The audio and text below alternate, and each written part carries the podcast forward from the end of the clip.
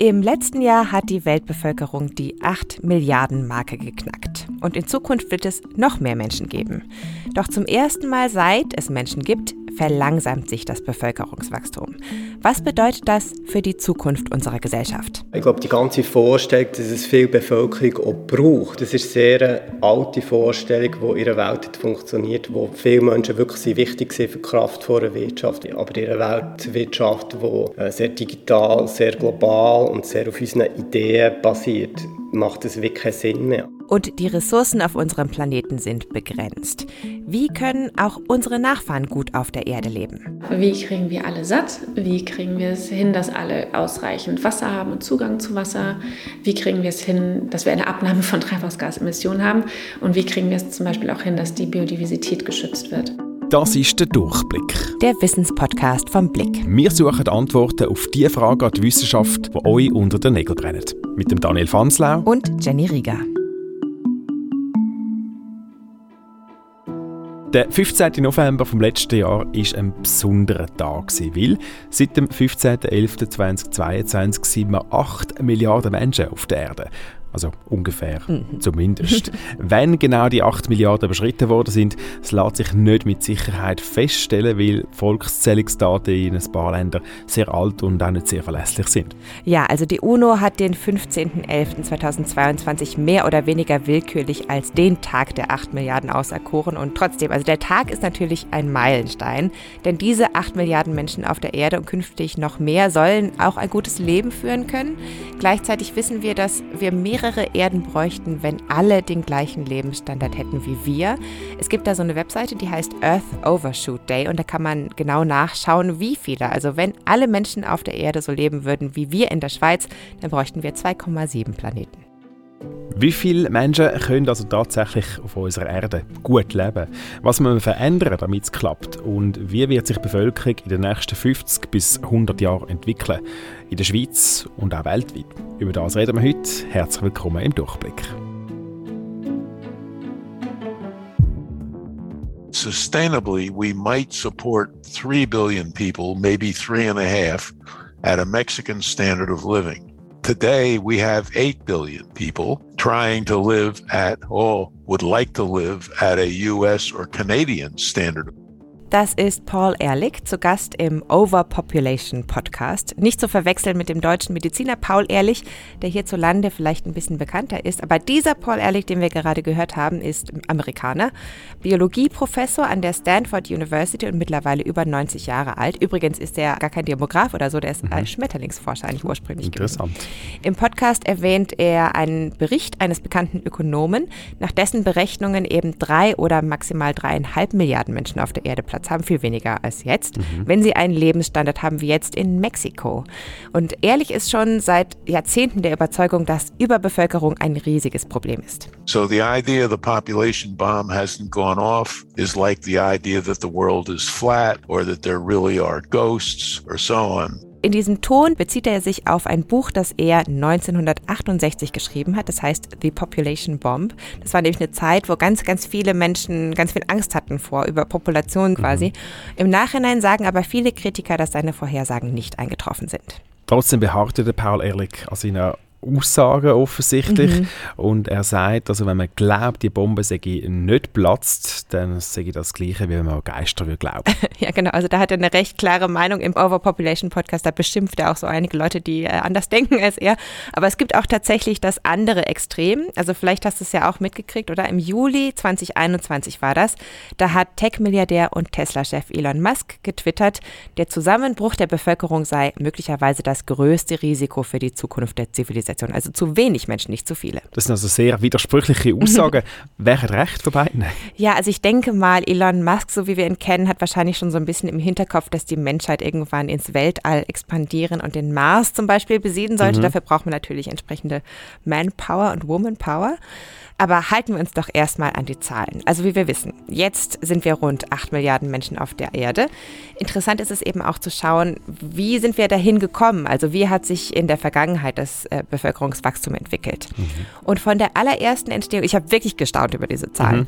von der allerersten Entstehung der Spezies Mensch, also belegt vor mindestens 300.000 Jahren, hat es super lange gedauert, bis es die erste Milliarde Menschen gab. Das war nämlich erst vor rund, also ein bisschen mehr als 200 Jahren, nämlich im Jahr 1804. Jetzt sind wir fängt eine Milliarde. Ja, krass, wow. oder? Mhm. Und ab dann wurde das Bevölkerungswachstum immer schneller, immer schneller. Die zweite Milliarde war dann 1924 erreicht und im Jahr 2000 waren wir dann schon über 6 Milliarden. Und jetzt, also wenn man sich das mal so überlegt, für die letzte Milliarde Menschen, die dazugekommen ist, hat es gerade mal zwölf Jahre gedauert. Und heute sind wir doppelt so viele Menschen wie 1975. Das ist krass. Also ich stelle mir die Erde 1975 ging mir so leer vor, damals so in der Vergangenheit. Schauen wir jetzt aber einmal auf die Schweiz. Da leben ja im Moment etwa 8,7 Millionen Menschen und die Population wächst auch bei uns weiter. Genau, Johanna Probst ist Demografin am Bundesamt für Statistik und dort zuständig für Szenarien der Bevölkerungsentwicklung und Migrationsstatistik. Die Bevölkerung der Schweiz in den letzten Jahrzehnten, eigentlich seit wir die Bevölkerung zählen, äh, wächst sie mehr oder minder deutlich, je nach äh, Jahrzehnt, sage ich mal. Und vielleicht wichtig hierfür ist noch, dass früher dafür der Geburtenüberschuss, das Mehr an Geburten, was es im Vergleich zu den Sterbefällen gab, der ausschlaggebende Faktor war, aber spätestens seit dem Ende des 20. Jahrhunderts ist die Migration der ausschlaggebende Faktor. Immer noch mehr Geburten als Sterbefälle pro Jahr, aber dieser positive Saldo ist äh, wesentlich geringer als der positive Saldo bei der Wanderung, bei der Migration. Es ist ein Anstieg der Bevölkerungszahl und unsere Szenarien gehen auch davon aus, dass diese Entwicklung sich fortsetzt. Sie reden jetzt hier von Szenarien, weil mhm. man natürlich nicht genau in die Zukunft schauen können. Genau. Aber mit Hilfe der Daten aus der Vergangenheit werden da mögliche Entwicklungen berechnet. Ist das richtig? Ja, und zwar werden diese neuen Szenarien alle fünf Jahre neu berechnet und veröffentlicht. Das letzte Mal war 2020. Hierfür werden verschiedene Experten befragt, die ähm, sich mit den verschiedenen Faktoren, die eigentlich auf die Bevölkerungsentwicklung einwirken, auskennen dazu, wissenschaftliche Arbeiten haben und Kenntnisse. Und diese Experten werden von uns befragt und die Standpunkte werden gesammelt und in Hypothesen gegossen. Wie sicher sind denn so Berechnungen? Es gibt ja Faktoren, die sich relativ schnell können, äh, mhm. verändern wie zum Beispiel, äh, wie hoch das Zuwanderung oder Abwanderung ist in den nächsten Jahrzehnten. Das ist ja auch eine politische Frage. Genau, also wichtig ist immer bei diesen Szenarien, dass wir eben auch die Unsicherheit abbilden. Es sind wirklich Vorausberechnungen und Schätzungen, beruhend auf den Beobachtungen, beruhend auf Expertenmeinungen bezüglich der zukünftigen Entwicklung der, der Gesellschaft in der Schweiz, der Wirtschaftslage, der medizinischen Versorgung und so weiter. Klar, je weiter wir versuchen, in die Zukunft zu schauen, desto ungenauer werden solche Projektionen auch. Das Bundesamt für Statistik, kurz BFS, berechnet daher auch mehrere Szenarien, die höher oder auch niedriger ausfallen. Und das mittlere Szenario wird Referenzszenario genannt, also das, das als am wahrscheinlichsten angesehen wird. Die 10 Millionen Marke ist laut des Referenzszenarios ähm, im Jahr 2040 erreicht und dann im Jahr 2050 wäre die Bevölkerung der Schweiz etwa 10,4 Millionen Personen groß.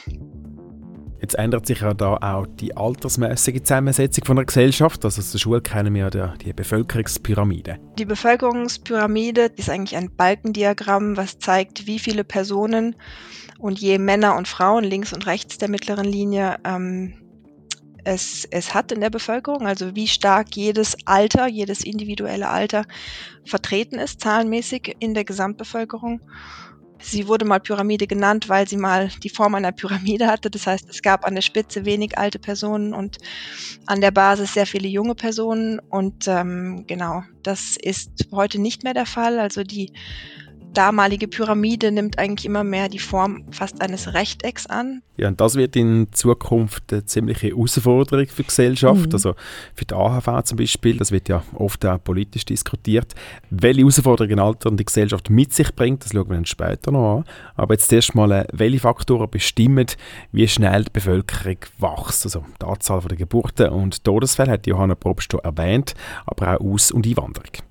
Genau, und bei einem Land wie der Schweiz ist die Situation natürlich so, dass wir ein gutes Gesundheitssystem haben, wir haben ein stabiles Ernährungssystem, materiellen Wohlstand und eine verhältnismäßig saubere Umwelt. Also deswegen ändert sich jetzt die Lebenserwartung nicht mehr so stark, wie sie das früher getan hat. Früher tat sie das aber, also seit 1900 hat sie sich sogar fast verdoppelt von rund 46 auf knapp 82 Jahre bei Männern und von 49 auf etwa 85 Jahre für die Frauen im Jahr 2019. Möglicherweise wird sich das auch noch weiter verändern, aber man sieht jetzt schon an den Daten, dass diese Kurve immer flacher geworden ist in den letzten Jahren. Und wir wissen ja auch, dass die Geburtenrate früher wesentlich höher war. Mhm. Also Familien mit sehr vielen Kindern sehen wir heute in der Schweiz eigentlich nur noch selten. Genau, aktuell liegt die Geburtenrate bei knapp anderthalb Kindern pro Frau, also unter der Rate, die man bräuchte, um quasi ähm, eine gleichbleibende Populationsgröße aufrechtzuerhalten. Das wären nämlich 2,1 Kinder pro Frau. Und in den 1960er Jahren, da war es noch sogar mehr als das, nämlich zweieinhalb Kinder pro Frau. Das ist übrigens eine recht typische Entwicklung eines Landes, dass das abnimmt. Das wurde einfach schon oft beobachtet. Dann kommen wir jetzt aber nochmal halt zurück auf die Befürchtungen von Elon Musk. Und zwar, dass aus irgendwann die Menschen ausgehen. Und auf die von Paul Ehrlich, dass die Überbevölkerung das größte Problem ist für unseren Planeten. Ja, also bei der Entwicklung der Weltbevölkerung, da sieht es natürlich ein bisschen anders aus als bei nationalen Szenarien auf globaler Ebene liegt eigentlich auf der Hand, aber hier haben wir natürlich nur die zwei Faktoren, die Geburten und die Sterbefälle, wenn wir die Weltvölkerung betrachten, weil wir haben ja keine Zuwanderung aus dem Weltall, sage ich mal, und auch keine Auswanderung. Das ist anders bei nationalen Szenarien. Also im Moment haben wir noch nicht. noch nicht. Wer weiß, was der Elon Musk mit seiner Rakete da noch alles anstellt betreffend Abwanderung. Ähm, aber trotzdem Szenarien, also wie sich die Weltbevölkerung entwickelt, die gibt es sicher auch. Die gibt es und die UNO hat da 2022 einen neuen Bericht herausgegeben. Die Projektionen der UNO reichen weiter als die von nur der Schweiz, nämlich bis zum Jahr 2100. Und hier gibt es auch verschiedene Szenarien. Laut dem aktuellen Referenzszenario werden wir da bis Ende des Jahrhunderts etwa 10,4 Milliarden Menschen sein. Aber eben genau wie bei den nationalen Schweizer Daten gilt da auch, je weiter in der Zukunft, desto weniger verlässlich. Darum gibt es eine breite Spanne von hm. verschiedenen mhm. Szenarien, die auch so plus minus zwei Milliarden mehr oder weniger sind. Hm. Also es könnte auch sehr anders kommen. Das heißt aber auch, das Bevölkerungswachstum ist äh, jetzt schon dabei, langsamer zu werden und irgendwann wird auch die Weltbevölkerung voraussichtlich anfangen zu schrumpfen. Laut Prognosen der UNO könnte das auch schon vor Ende des Jahrhunderts passieren. Aber keine Angst, Elon Musk. Dieses Schrumpfen würde sehr, sehr lange dauern. Also selbst das niedrigste vorhergesagte UNO-Szenario geht von einer Population von knapp unter 9 Milliarden Menschen im Jahr 2100 aus. Aber es sind doch immer nur einige mehr als heute. Eben. Und im Moment liegt die Geburtenrate im globalen Durchschnitt bei etwa 2,3 Kindern pro Frau, also noch über der Ersetzungsrate sozusagen. Ein Wiener Forscher hat außerdem mal durchgerechnet, selbst wenn wir jetzt sagen würden, die Geburtenrate im globalen Schnitt fällt sofort auf 1,8 Kinder pro Frau, was jetzt auch nicht sehr wahrscheinlich ist, dann wären wir im Jahr 2500 noch knapp 2 Milliarden Menschen und im Jahr 3227 Millionen. Also keine Bevölkerungsimplosion, eher ein ziemlich langsamer Rückgang. Ja, würde ich auch sagen. Vorausgesetzt, äh, es gibt keine Katastrophe, wo unsere Spezies da schlagartig vernichtet. Mhm. Aber wir bleiben jetzt mal optimistisch für die nächsten Jahre. Wie kommt es denn, dass das Bevölkerungswachstum sich verlangsamt? Man nennt es die Bevölkerungstransformation, wo die, die Sterblichkeit zuerst sinkt aufgrund von medizinischen Möglichkeiten, Hygiene etc., auch Entwicklung, bessere Ernährung und wo dann aber die, die Geburtenrate hoch bleibt. Das ist Norman Backhaus, Professor für Humangeographie an der Uni Zürich. Und die dann erst eigentlich dann zu sinken beginnt, wenn sich eben auch gesellschaftliche Dinge ändern oder Bildung, vor allem auch die das Empowerment von, von Frauen, das dann etwas später dann eingesetzt hat und dann die Geburtenraten auch sinken ließ. Okay, wenn ich jetzt zum Beispiel an die Schweiz vor ein paar hundert Jahren zurückdenke, mhm. dann ist es wahrscheinlich äh, so gewesen. Zuerst haben wir relativ hohe Geburtenraten, aber auch hohe Sterberaten. Die Menschen werden also im Schnitt nicht so alt. Genau, und das verändert sich dann natürlich mit äh, besserer medizinischer Versorgung und so weiter. Und diese Entwicklung haben eigentlich alle westlichen Länder durchgemacht, was jetzt nicht unbedingt heißen muss, dass es auch in allen anderen Ländern in der Zukunft noch so passieren muss, aber es gibt eben schon gewisse Muster, die man erwarten kann. Jetzt sind da ja verschiedene Länder auf der Welt, gerade an verschiedenen Punkten in deren Entwicklung. Genau, und in den nächsten Jahrzehnten wird es da sicherlich ziemlich viele Veränderungen geben. Also zum Beispiel dieses Jahr, China war ja lange, lange Zeit das bevölkerungsreichste Land der Welt mhm. und das wird jetzt dieses Jahr voraussichtlich überholt von Indien. Und eben auch viele der aktuell am schnellsten wachsenden Länder liegen in Afrika. Zum Beispiel Äthiopien ist dabei, Nigeria. Ägypten und auch die Philippinen. Und zum Beispiel Nigeria könnte jetzt auch in, in ein paar Jahrzehnten ähm, China überholen, was die Bevölkerungsanzahl angeht. Genau. Und jetzt, wie schnell und wie stark die Bevölkerungen dieser Länder wachsen werden, das hängt auch davon ab, wie diese Länder ihr Wachstum handeln. Also ob sie jetzt zum Beispiel in Bildung investieren oder, ähm, oder eben nicht, oder ob es da Konflikte und Kriege und, ähm, und so weiter gibt, ob der Klimawandel irgendwie zuschlägt. Gleichzeitig werden andere Länder der Welt schrumpfen, wie eben zum Beispiel auch die Schweiz. Jetzt, wenn man Paul ehrlich zulässt, dann wäre es ja wünschenswert, dass die Erdbevölkerung nicht so schnell wächst. Das wäre seine Meinung, ja. Gibt es da Möglichkeiten, das zu beeinflussen? Man kann sie beeinflussen, beispielsweise durch Bildung. Das sieht man ja auch in, in, in den westlichen Ländern, wo, wo die Bevölkerung ja dann auch eigentlich von den Geburten her eher wieder zurückgeht. Dass Bildung eigentlich das beste Mittel ist, um eben die, die Bevölkerung ähm, nicht so anwachsen zu lassen. Also Bildung, Empowerment, ähm, vor allem für, für Frauen, ist, das ist, sind wichtige, wichtige Themen. Also da könnte man schon etwas tun. Die Frage ist, wer das tut und, und wie man das tut. Ja, das ist tatsächlich ein ziemlich heikles Thema, denn es gibt tatsächlich gar nicht so viele ethisch vertretbare, sage ich mal, Möglichkeiten, um, um das Bevölkerungswachstum zu beeinflussen. Also dieses Empowerment für Frauen, mhm. Bildung für Frauen, das ist tatsächlich sehr wichtig, weil ähm, das auch meistens dazu führt, dass Frauen eben mehr Macht haben, quasi über ihren eigenen Körper zu entscheiden und sich dann häufig dafür entscheiden, weniger Kinder zu bekommen über ihre Lebenszeit. In der Vergangenheit gab es aber auch schon Versuche von Staaten, das Bevölkerungswachstum zu kontrollieren. Da sehen wir auch so ein bisschen, was da passieren kann. China zum Beispiel mit seiner Ein-Kind-Politik mhm. ist ein bekanntes Beispiel da wird, äh, wurde halt einfach massiv in die Entscheidungen der Bürgerinnen und Bürger eingegriffen. Also ich meine, angenommen, es gäbe jetzt in der Schweiz eine Abstimmung darüber, mhm. es würde wahrscheinlich nicht angenommen. Mhm. Und wie wir heute wissen, sind dadurch auch sehr viele Probleme entstanden. Also in China war es eben traditionell ähm, wünschenswert, Söhne zu haben. Das wurde, deswegen wurden viele weibliche Föten abgetrieben, was eben jetzt zu einem geringeren Anteil von Frauen in der Bevölkerung führt. Und die Einkindpolitik, die ist ja wieder abgeschafft worden. Genau, weil eben China jetzt vor dem Problem steht, dass die Bevölkerung altert und es einfach sehr wenig junge Menschen gibt, die ähm, Arbeitskräfte sein können. Also äh, die Hoffnung war deswegen, die, dass die Geburtenrate wieder wieder ein bisschen steigt, aber ähm, die Leute haben sich auch ein bisschen daran gewöhnt, deswegen klappen diese Pläne gar nicht so gut. Also jetzt wissen wir schon mal, die Weltbevölkerung die wächst, aber das Wachstum das wird langsamer. Jetzt ist aber die wichtigste Frage im Ganzen, wie können alle auf unserem Planet auch möglichst gut leben? Ja, absolut. Ich habe darüber mit Ruth Delzeit gesprochen, Nachhaltigkeitsforscherin an der Uni Basel. Genau, die Herausforderung ist, okay, wie kriegen wir alle satt? Wie kriegen wir es hin, dass alle ausreichend Wasser haben und Zugang zu Wasser? Wie kriegen wir es hin, dass wir eine Abnahme von Treibhausgasemissionen haben? Und wie kriegen wir es zum Beispiel auch hin, dass die Biodiversität geschützt wird? Oder wie kriegen wir es hin, dass alle genug Energie haben? Und das ist sehr komplex, da spielen ganz viele Sachen zusammen, die auch teilweise voneinander abhängig sind.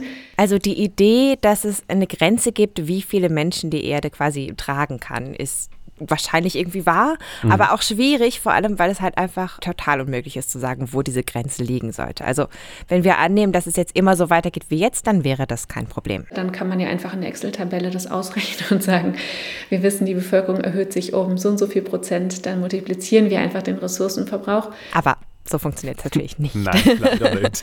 Also in der Vergangenheit wurde schon öfter prophezeit, dass zum Beispiel das Erdöl ausgehen könnte oder dass eben auch globale Hungersnöte ausbrechen werden, weil es so aussah, als könnte die Landwirtschaft gar nicht genug Lebensmittel produzieren. Und dann wurden aber neue Technologien entwickelt, die diese Prognosen einfach total verändert haben. Zum Beispiel Fracking. Also man hat massiv weitere äh, Erdöl- und Gasvorkommen entdeckt durch eine neue Technologie. Das ist so ein, glaube ich, klassisches Beispiel ähm, dafür. Oder das Haber-Boch-Verfahren, also die, die Nutzung von äh, Mineraldüngern in der Landwirtschaft und die massiven Ertragssteigerungen, die man dadurch erzielt hat. Also da gab es eine massive, wenn man so sagen möchte, Kapazitätserweiterung. Ja, wahrscheinlich wäre es jetzt nicht so schlau, sich darauf zu verlassen, dass uns Technologien wahrscheinlich schon irgendwie retten werden. Wir machen jetzt einfach mal nichts gegen den Klimawandel, weil schließlich gibt es ja wichtige Themen, mit denen wir uns ganz dringend befassen müssen. Und der Klimawandel, den habe ich gerade schon erwähnt, der wird auch die Ressourcenlage in den nächsten Jahrzehnten verändern. Land als Ressource ist ja eine limitierte Ressource, also fruchtbares Land zumindest. Und da wird es bis 2050 Verschiebungen geben ähm, darüber, wo welche Art von Land mit welcher Fruchtbarkeit verfügbar sind. Also man wird Flächen im hohen Norden haben, die verfügbar werden, zum Beispiel für die landwirtschaftliche Produktion, aber es wird auch Flächen geben, die nicht mehr ähm, nutzbar sind. Und da wird insgesamt die sozusagen globale durchschnittliche Fruchtbarkeit reduziert werden durch die Klimaänderung. Ruth Elzeit hat jetzt da die landwirtschaftliche Produktion angesprochen. Mhm. Fokussieren wir uns doch mal schnell auf das Beispiel. Äh, es gibt ja viele Länder im globalen Süden, wo die Lebensmittelversorgung das Thema ist. Viele davon in Afrika, wo eben die Bevölkerung in Zukunft stark wird wachsen. Was gibt es da für Lösungen? Rodelzeit hat das in mehreren Studien untersucht. Da haben wir verglichen, wie hoch könnten die Erträge sein, wenn optimal angebaut würde, im Vergleich zu dem, was man aktuell hat. Also wenn man jetzt alle biophysikalischen Faktoren wie Bodenfruchtbarkeit, Klima und so weiter berücksichtigt. Das heißt, ähm, also wir brauchen mehr Nahrungsmittel in vielen Ländern, aber wir haben auch in vielen Ländern hohe Kapazitäten mehr zu produzieren. Auch zum Beispiel dadurch, wenn man jetzt zum Beispiel Kulturpflanzen genau da anbauen würde, wo sie am besten wachsen und nicht einfach irgendwas irgendwo hinpflanzt. Und dann sind auch so Sachen wie Abfälle reduzieren. Also hier in, in den Industrieländern ist hauptsächlich das, was weggeworfen wird bei Food Waste. Aber in vielen anderen Ländern ist es auch so etwas wie Lagerung. Also habe ich Kapazitäten zu kühlen zum Beispiel. Das heißt, es hat auch ganz viel mit Infrastruktur zu tun. Genau, und ich glaube, man kann generell die Lebens- oder die Nahrungsmittelsicherheit stark erhöhen, wenn man an ganz vielen Stellschrauben schraubt. Nachhaltigere Anbaumethoden könnten auch helfen, was allerdings wahrscheinlich nicht so schnell ginge, das wäre eher eine langfristige Lösung. Ein Ansatz heißt Agroforestry. Also dass man gleichzeitig Wald oder weiß ich nicht, Walnussbäume anbaut und auch Feldfrüchte, dass man da mehr ähm, Wasser im Boden hat, äh, Schattenbildung oder sowas, so ein Stichwort nachhaltige Intensivierung. Also wie kann man auf eine nachhaltige Weise höhere, zu höheren Erträgen kommen. Und da gibt es auch noch sehr viel Spielraum. Lebensmittel produzieren ist natürlich wichtig. Nachhaltigkeit ist aber auch ein wichtiges Stichwort. Mhm. Jetzt wissen wir, dass ständig Regenwald abgeholzt wird, um Soja anpflanzen oder als Fläche für Weid, für Kühe zu nutzen da gibt es einen Konflikt. Genau, und deshalb findet Ruth Delzeit auch, wir sollten jetzt nicht nur darüber nachdenken, wie wir denn jetzt die Produktion steigern können. Was man häufiger findet, ist, okay, das ist unsere Nachfrage und die müssen wir befriedigen. Aber kann man nicht die Nachfrage auch ändern? Also kann man Ernährungsmuster nicht ändern? Zum Beispiel, wenn man eben zwei bis viermal so weniger Fläche braucht für eine pflanzenbasierte Ernährung im Vergleich zur westlichen. Klar, wenn wir jetzt alle vegan würden leben, hätten wir auch einen anderen äh, Verbrauch und einen anderen CO2-Fußabdruck, als wenn wir jeden Tag wieder Fleisch essen. Genau, das macht natürlich einen Riesenunterschied. Und wir wissen ja auch, dass Tierhaltung wesentlich mehr Ressourcen verbraucht als eine pflanzenbasierte Ernährung. Heute gibt es wahrscheinlich wesentlich mehr Veganer als noch vor ein paar Jahren, aber eben solche Verhaltensmuster ändern sich nicht von heute auf morgen. Und ähm, es ist auch nicht so ganz einfach, Leute dazu zu bringen. Es klingt auch schnell nach Verzicht und Verzichten ist einfach nicht besonders sexy. Mhm. Deswegen hoffen vielleicht auch viele trotz allem darauf, dass es einfach so in 10, 20 Jahren Technologien gibt, die das CO2 aus der Luft saugen oder Fleisch aus der Petrischale, das ganz nachhaltig ist. Mhm. Oder dass eben auch Ernten so erhöht werden können, dass wir einfach alles haben können. Wir kommen alle ein bisschen in einen Konflikt, dass wir einerseits äh, keinen grossen CO2-Fußabdruck haben, aber dann doch gern in die Ferien fliegen, schnell irgendwo mhm. auf Thailand oder so. Und da hoffen jetzt vielleicht auch viele auf so Biokerosin oder eben technische Entwicklungen, wo man doch mit einem guten Gewissen dann ins Flugzeug steigen und irgendwo ja, an die Wärme genau. können gehen ähm, Das ist aber ein gutes Stichwort. Also während der letzten Klimakonferenz ist es ja häufig darum gegangen, dass Schwellenländer Ausgleichszahlungen sollen bekommen, damit dort wirtschaftliches Wachstum möglich ist, wo nicht so viele Emissionen erzeugt werden, wie das in den industrialisierten Ländern im Westen der Fall ist. Ja, dazu hat Ruth Delzeit was Spannendes zu erzählen. Eine Doktorandin von mir in Kiel hat ähm, eine Studie gemacht dazu, was wäre, wenn man pro Kopf Treibhausgasemissionsrechte verteilen würde. Also nicht zum Beispiel, wir nehmen die aktuellen und alle dürfen miteinander handeln, sondern wir haben das, die Klimaziele und jeder bekommt pro Kopf gleich viele Emissionsrechte. Und da kommt raus, dass man keinerlei Entwicklungshilfe mehr für afrikanische Länder bräuchte, weil die genug Einkommen äh, bekommen würden, wenn sie einfach ihre Emissionsrechte verkaufen würden. Mhm. Und das, finde ich, zeigt, wie ungerecht gerade auch die Emissionen verteilt sind global. Also wie viel eben westliche Länder imitieren und wie wenig eigentlich Schwellenländer in, in Afrika und anderswo auf der Welt. Ein anderes wichtiges Thema ist natürlich auch Wasser. Und da ist aktuell die Datenlage erstaunlich schlecht. Man weiß nicht, wie viel Wasser von der Industrie entnommen wird und wie viel genau genutzt und wieder auch zurückgegeben wird. Man weiß auch nicht genau, wie viel Wasser aus der Landwirtschaft entnommen wird. Ähm, am besten eher noch bei Haushalten, weil man das eben auch bezahlen muss. Aber für ganz viel, vor allem unentgeltlich genutztes Wasser gibt es keine Daten. Das ist ein Riesenproblem, wenn man berechnen will, was welche Auswirkungen sind oder auch berechnen wollte, wie könnte man Wasser effizienter nutzen, auch über Sektoren hinweg. Das tönt jetzt nicht nach den besten Voraussetzungen. Nein, da ist in Zukunft auf jeden Fall mehr Forschung nötig. Insgesamt ist Ruth Delzeits Fazit aber, wenn wir Landnutzung schlau überdenken und optimieren, dann können wir auch nachhaltig mehr produzieren. Also da ist auf jeden Fall noch Luft nach oben. Und unterm Strich wird es aber wohl schon so sein, dass vor allem wir in den industrialisierten Ländern auch mal unseren Verbrauch ein bisschen drosseln müssen. Jetzt habe ich auch schon gehört von Menschen, die sich dagegen entscheiden, Kinder zu haben, weil sie so weniger zum Klimawandel beitragen wollen. Auf der anderen Seite, industrialisierte Länder wie die Schweiz haben auch eine alternde Bevölkerung und die einen versuchen jetzt auch die Geburtenrate zu pushen. Genau, zum Beispiel Italien, Frankreich und auch ein paar skandinavische Länder, die versuchen das mit Bonuszahlungen zu erreichen, mhm. entweder monatlich oder einmal bei Geburt eines Kindes. Die Erfolge sind gemischt, muss man sagen. Mhm. Und da gibt es natürlich aber auch einen Konflikt und das ist, glaube ich, so ein bisschen der schwierigste Bereich von diesem Thema, finde ich. Ein Auslöser, den ich sehe, ist auf der Ebene der Nachhaltigkeit, weil man glaube ich, schon spürt, dass es äh, Ressourcenknappheiten gibt. Und dann fängt man sich einfach die Überlegung stellen, ja, wenn die globale Bevölkerung immer mehr wächst, ähm, wird es dann nicht immer knapper und ähm, auf was muss ich vielleicht verzichten in Zukunft, um was gibt es vielleicht äh, Streit oder zukünftige Konflikte. Joël Luc Kaschler ist Zukunftsforscher und ich habe ihn gefragt, warum seiner Meinung nach das Thema Bevölkerungsentwicklung so viele Menschen so stark bewegt. Das ist dann halt die Frage, inwiefern kann man sich so das gesamte Bild vorstellen. Oder? Also, ähm, wir wissen eigentlich, Europa schrumpft. Gleichzeitig haben wir eben die, die grosse Bevölkerung in anderen Teilen der Welt. Und so eine natürliche Entwicklung wäre, dass sich das irgendwie gleichmäßig auf dem Planeten verteilt.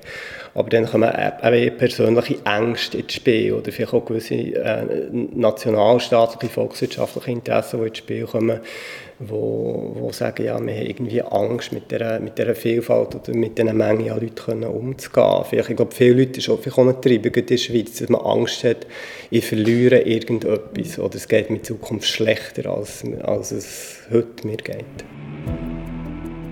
Also voraussichtlich wird Migration in den kommenden Jahrzehnten zunehmen, auch durch den Klimawandel bedingt.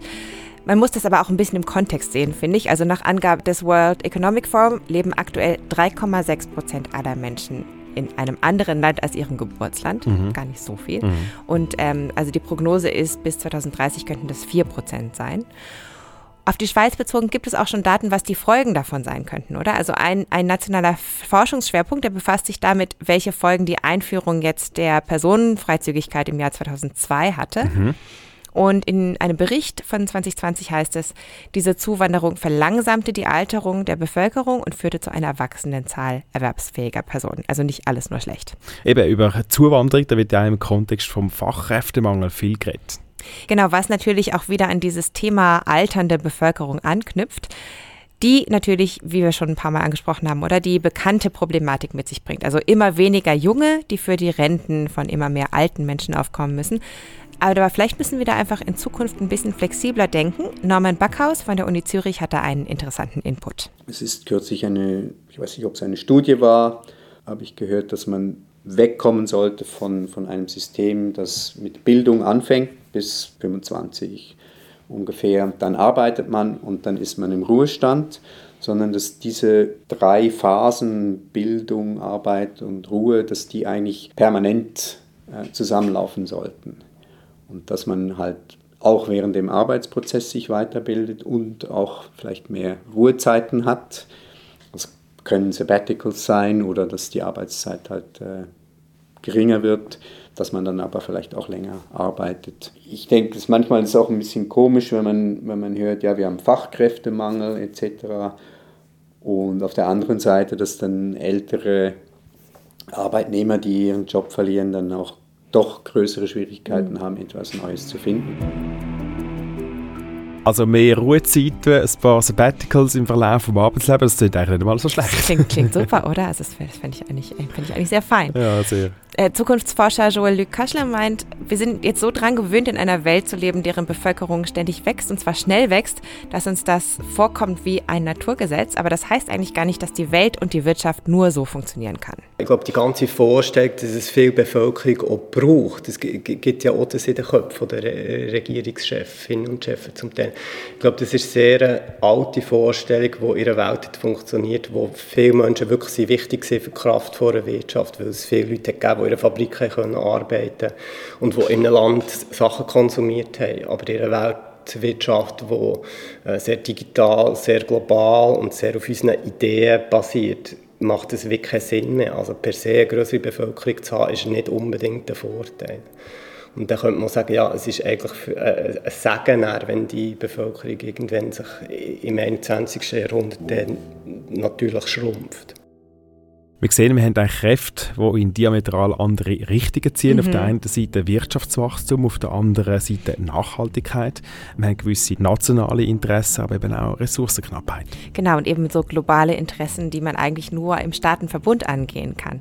Aber ich glaube, was wir mit relativ großer Sicherheit sagen können, ist einfach nur, das Einzige, was ewig ist, ist Veränderung. Mhm. Und in Zukunft wird die Welt sicherlich ein bisschen anders aussehen als heute, aber vielleicht müssen wir uns einfach nur so, we have to embrace it, oder? Und das Beste draus machen und, äh, und ähm, ein paar Sabbaticals einlegen zwischendrin. Ein bisschen weniger ist aber manchmal gleich mehr. Ja, genau. Und ansonsten ab auf den Mars.